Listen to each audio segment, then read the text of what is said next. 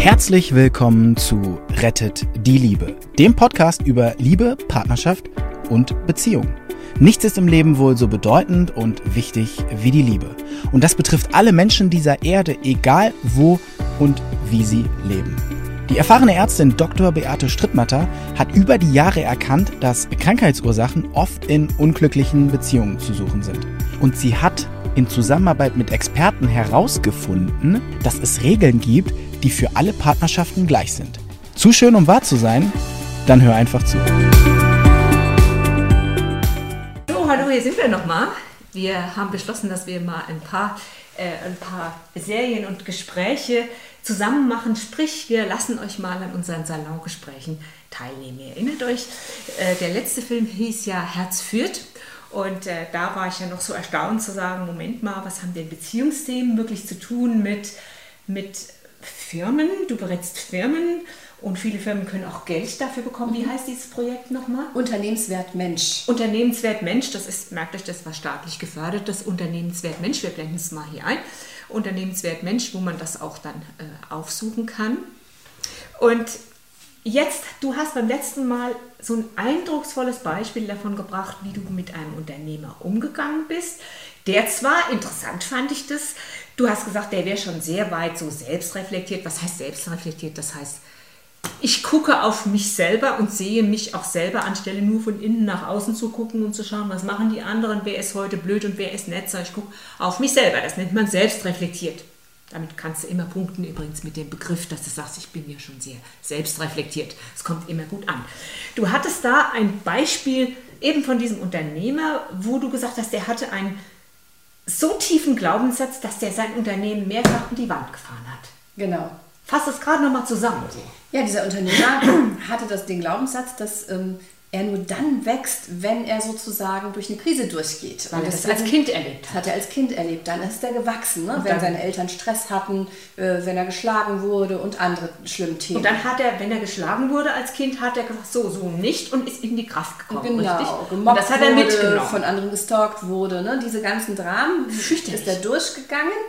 Und ähm, ein Stück haben wir aber auch noch sein Selbstwertgefühl angeknackst gehabt. Und und das hat er erkannt und hat ein neues Bild von sich kreiert und dadurch konnte er. In deiner bescheidenen Art und Weise muss ich dich gerade mal zurückholen. Du hast ihn vor der zweiten Insolvenz gerettet. So das war das nämlich. Das darfst genau. du ganz unbescheiden so sagen. Genau. Natürlich genau. kann man nur mit Menschen arbeiten, die wirklich offen sind. Ich sage manchmal zu Patienten, ich arbeite gerne mit ihnen, weil sie sich erwischen lassen. Da lachen die dann. Ja. Was heißt erwischen lassen? Erwischen lassen heißt, ich folge dir und du lässt dich, hier hast du es, da ist es und da gucken wir jetzt mal drauf. Das ist erwischen lassen. Genau, und Finanzkrisen sind definitiv gerade jetzt total wichtig und wenn wir da hingucken, was uns da immer wieder dahin führt, dass wir sowas haben, ist das total hilfreich und da kann meine Arbeit sehr, sehr unterstützen. Du hast letztlich zu mir gesagt, dass ähm, du es häufiger antreffen würdest und das ist nämlich ein Thema, was auch Beziehungen total betrifft. Bärchen, Mäuschen, ja, meine Süße. Huhu, wenn die Stimme leicht erhoben wird. Oh ja, in Beziehung ist das ganz furchtbar. Ich will ja niemandem Was wehtun. Ich will ja niemandem wehtun. Ne? Wasch mich, aber mach mich nicht nass. Ich du. liebe dich und ich spreche nichts an. Aber innen drin grollt es. Ne? Es grollt und es rumort. Und auch das hat was mit Glaubenssätzen zu tun. Da können wir mich super beim letzten Mal ansetzen. Nämlich mit dem Glaubenssatz, ähm, ich will oder ich muss es allen recht machen. Ich will allen gefallen und ich glaube gar nicht, wie viele Menschen das in meinen Seminaren haben. Also wenn ich Balance oder Stress, Anti-Stress-Seminare mache, und dann ist das fast immer ein sogenannter Antreiber bzw. dann auch Glaubenssatz, der wirklich die Menschen dahin äh, verhindert, wirklich Sachen klar anzusprechen und lösungsorientiert zu gucken. Stattdessen schlucken sie lieber und halten es mit schlimmen Teammitgliedern aus. Ach, ich muss, muss ja, fragen, gerne, gerne. ich das verstehe also aus, aus der Beziehungsarbeit mhm. kenne ich das, dass jemand sich überhaupt nicht wagt, etwas zu sagen, obwohl ihn eigentlich das total genau. stören würde. Genau. Er möchte lieber, ich will ja nicht streiten.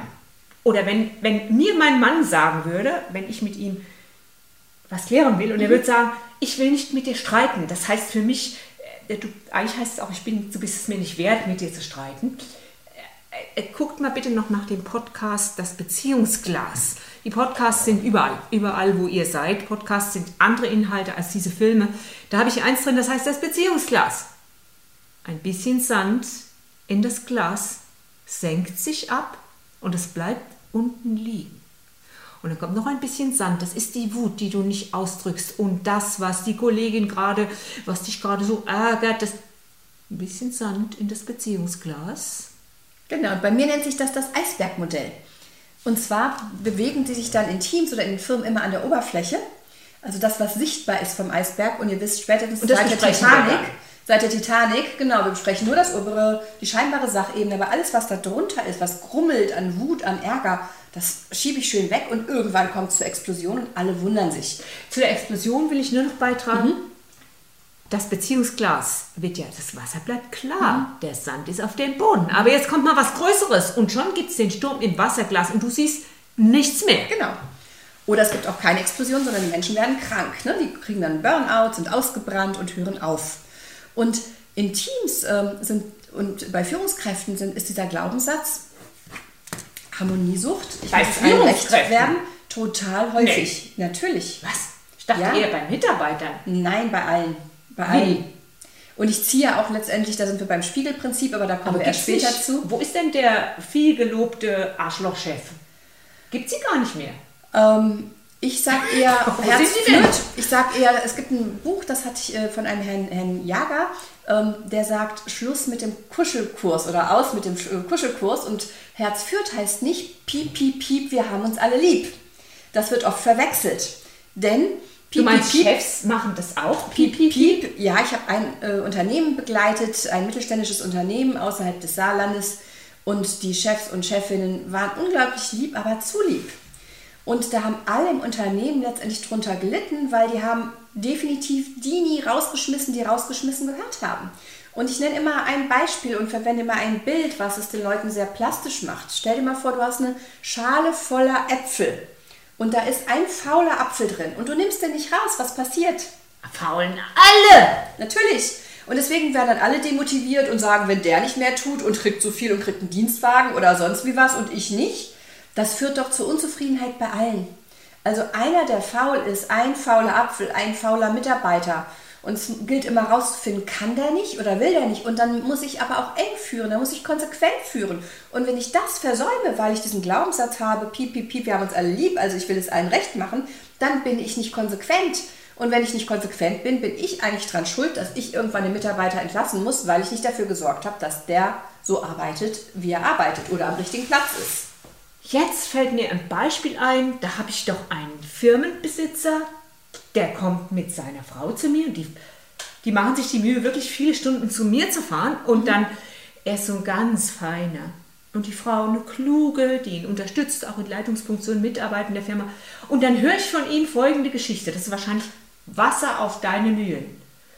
Es ist ein Mitarbeiter da, der noch nicht mal die Probezeit bestanden hat.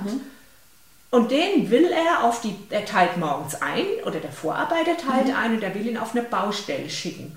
Und da sagt er, nö, da gehe ich nicht hin, ich kriege nicht auf dem Boden herum. In der Sitzung sagt er das seinem Chef. Er sagt seinem Chef auf die Stirn zu, nö, da gehe ich nicht hin. Ich war entsetzt, als ich das gehört habe. Und dann dachte ich mir, der hat dieses Piep, Piep, Piep.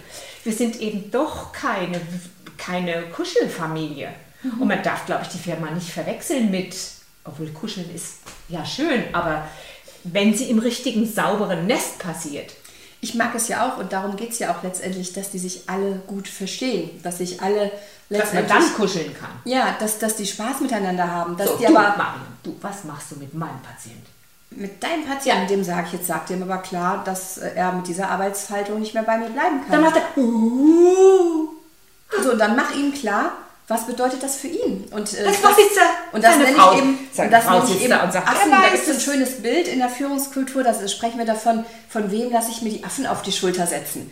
Und der lässt sich quasi von seinen Mitarbeitern die Affen auf die Schulter setzen und das bedeutet, dass er dann das selber macht und selber ausbockt oder äh, selber dahin fährt. Und das sind genau diese großen Fallen, die nenne ich immer die Delegationsfalle oder die Rückdelegationsfalle, weil Mitarbeiter sich weigern oder oft zu blöd anstellen, ähm, das oder jenes zu tun, macht es der Chef selber oder die Chefin. sagen wir mal so, in diesem Fall hätte ich gesagt, der war absolut übergriffig und hat mhm. die Harmonie, äh, das Harmonieangebot des Chefs absolut ausgenutzt. Er hat sich benommen wie ein pubertierender Zwölfjähriger. Ja. Also er hat, ich habe ihm dann gesagt, Sie verwechseln Ihre Firma mit der Familie. Mhm. Die Frau saß da schon auf der Nebenmaske. Stimmt, stimmt, stimmt. Und da ist doch, ist da nicht führen, ein, führen ist wie Familie. Aber ist es nicht wieder ein Glaubenssatz, der da, wenn ein Streit aufkommt, dann bist du lieber nett. Ja. Und damit, geht er sich, nicht. damit beißt sich der Chef selber. Und, und, und das ist das Schlimme, dass viele Chefs und Chefinnen Angst haben vor Konflikten und damit sich selber mehr Arbeit oder mehr Konflikte aufladen. Weil dann äh, motzen nämlich die anderen und die verhalten sich demnächst genauso wie dieser Azubi, wenn die doch sehen, dass der so respektlos sich verhalten kann. Wobei du hast ein schönes Bild gesagt, der verhält sich wie der zwölfjährige pubertierende ja, Junge. Ja. Und es gibt ähm, einen etwas komischen Begriff, der nennt sich Transaktionsanalyse, könnt ihr auch gleich wieder vergessen.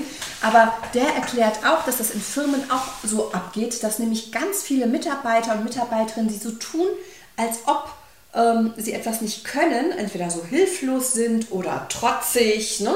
oder auch super angepasst, dass die manchmal die Chefs und Chefinnen in andere Rollen hineinbekommen, beziehungsweise in andere Zustände. Rollen ist der falsche Begriff, nämlich in die Eltern, in den Eltern-Ich-Zustand. Und dann bin ich plötzlich der strenge Vater, der sagt, du musst aber morgen pünktlich sein. Und ich denke, oh, wie rede ich denn? Dann bin ich in der komischen Du-Botschaft. Du sprichst ja auch in deinem Kapitel über Kommunikation. Denn Kommunikation ist alles. Ne?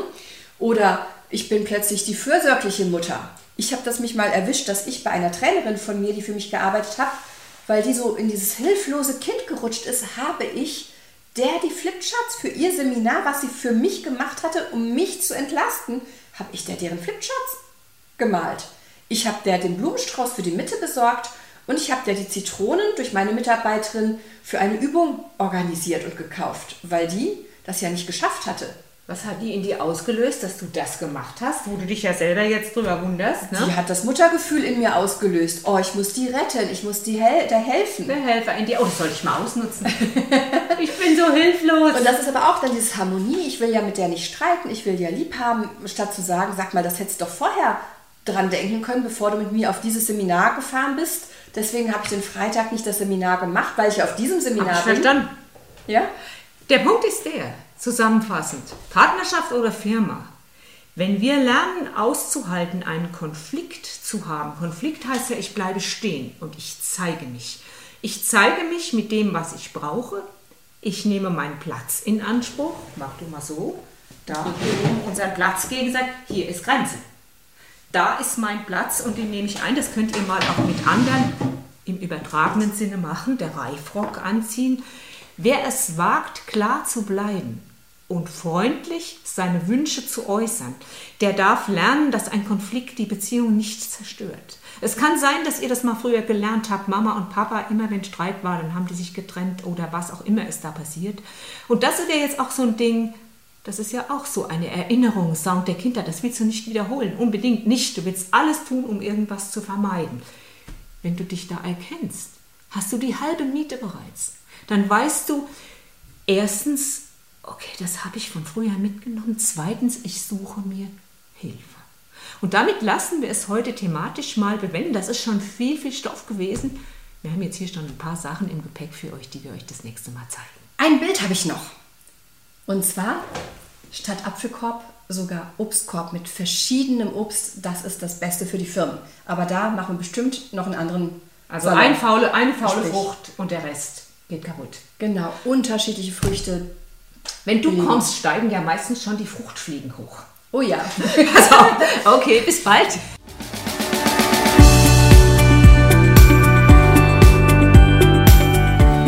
Und wie war es? Wenn es euch gefallen hat, dann abonniert gerne den Podcast. Beate Strittmatter hat auch ein Buch geschrieben, Rettet die Liebe. Dann habt ihr die Gesetze immer zur Hand. Der Link ist in den Show Notes. Macht's gut, bis zum nächsten Podcast.